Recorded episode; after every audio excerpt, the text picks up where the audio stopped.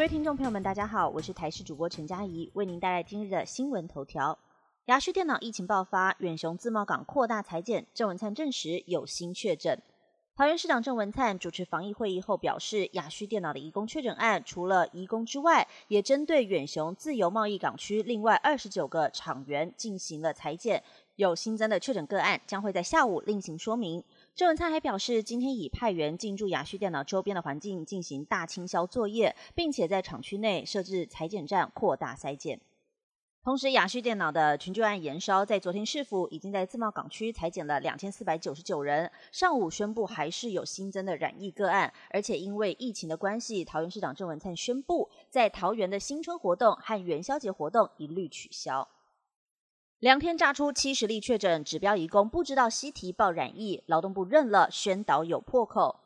本土疫情大爆发，雅旭电脑一夜暴增六十例确诊，两天累计七十例群聚，让指挥官陈时中坦言，这波疫情演变至此，相当具有威胁性。而源头是两个一月九号曾经到西提用餐的移工，一月十四号就已发病，却直到二十一号才被框列确诊，在 Omicron 的传播威力下，迅速将病毒扩散出去。而这起大群聚的两名指标移工表示，他们没在看新闻，并不清楚疫情的发展，错失一月九号曾到西提民众应该要主动前往快筛的讯息，成为框列的漏网之鱼。劳动部也坦言，没有针对这一部分的疫情个案对移工加以宣导，日后会特别加强这一部分。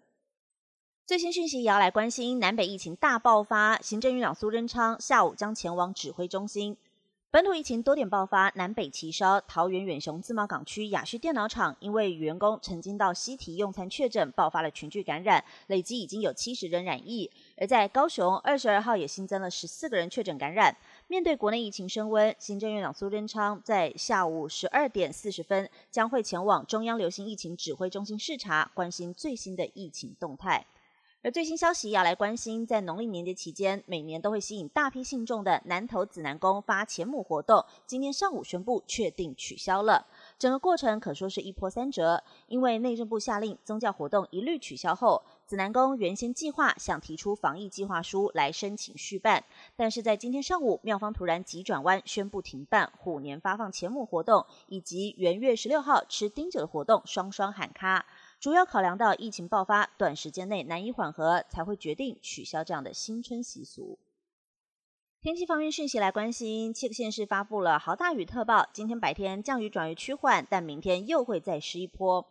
今天清晨，封面通过，各地仍然有短暂零星阵雨发生的可能，尤其在南部、东南部地区，还有恒春半岛，都容易有局部大雨发生，特别是短暂强降雨的部分。而在今天白天，温度回升了，北部宜花高温来到二十二到二十四度，中南部还有台东的高温甚至可以上看二十九度。不过气象局还是发布了豪大雨特报，受到了封面影响，还有对流云系发展旺盛，容易出现短延时强降雨。今天在蓝雨地区有局部大雨或豪雨发生的可能，基隆北海岸东半部地区，包含了绿岛、还有恒春半岛以及大台北山区，也容易有局部大雨发生的几率。连日大雨也要提醒民众慎防坍方和落石。而到了明天，东北季风增强，华南云雨区东移，水汽增加，在北部、东北部地区天气转凉，而且持续会有降雨，南部则是云量偏多。以上新闻由台视新闻编辑播报，感谢您的加入。更多新闻内容，请锁定台视各级新闻以及台视新闻 YouTube 频道。